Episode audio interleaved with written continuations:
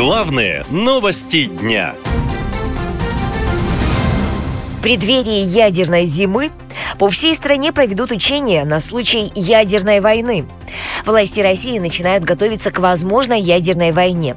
3 октября в стране впервые в истории пройдет единая для всех регионов штабная тренировка по гражданской обороне. Об этом пишет база со ссылкой на указ главы Роспотребнадзора.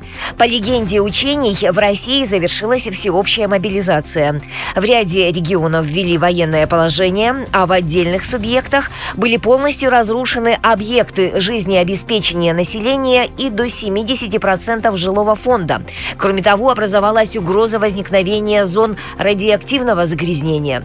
Подобные тренировки проводились и раньше, но не с участием всех регионов страны.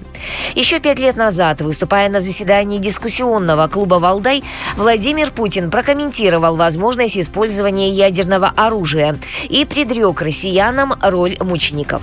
Готовы ли мы, готов ли я использовать, использовать имеющееся в нашем распоряжении э, оружие, в том числе оружие массового, э, массового уничтожения. У нас нет в нашей концепции использования ядерного оружия превентивного удара.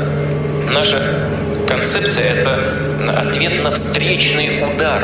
Тогда агрессор, он все равно должен знать, что возмездие неизбежно, что он будет уничтожен. А мы жертвы агрессии.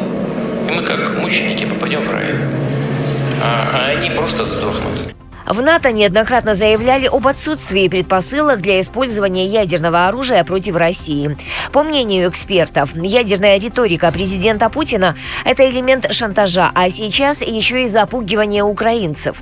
Но этот прием уже не работает, говорят военные аналитики, поскольку Запад поддерживает Киев. В то же время президент США Байден считает, что угроза применения России тактического ядерного оружия по Украине вполне реальна. И если Москва на это пойдет, произойдет, то ответ не заставит себя долго ждать, говорит военный эксперт Михаил Шейтельман. Байден сказал, что наш ответ будет первое, таким, какого не видели со Второй мировой войны, а это означает ядерное оружие. Он пообещал, что применит ядерное оружие. Потому что не видели мы со Второй мировой войны ядерного оружия. И второе, что он будет э, пропорциональным. То есть в ответ на тактическое 5 мегатонн будет тактическое 5 мегатонн. Между тем, в России с обеспокоенностью следят за поставками Киеву современного западного вооружения. На днях стало известно, что ракетные системы «Атакамс» ВСУ все же получит. Поскольку «Атакамс» — это дальнобойные ракеты, которые летят на расстояние до 300 километров, то в потенциальную их зону поражения попадают часть российских регионов, граничащих с Украиной. Сейчас эти территории армия использует как военные базы и логистические хабы. А значит, они окажутся под прямой угрозой, как и Керченский мост, который Киев называет одной из главных целей, говорит военный эксперт Юрий Федоров.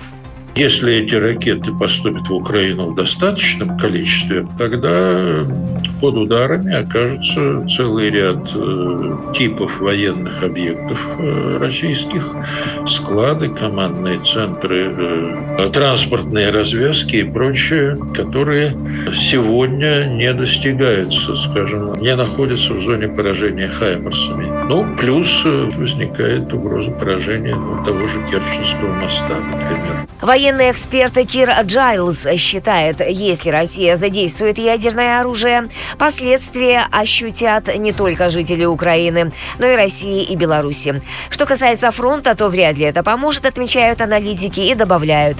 Власти все чаще поднимают тему ядерного оружия, когда на передовой что-то идет не по плану. Наша лента. Коротко и ясно.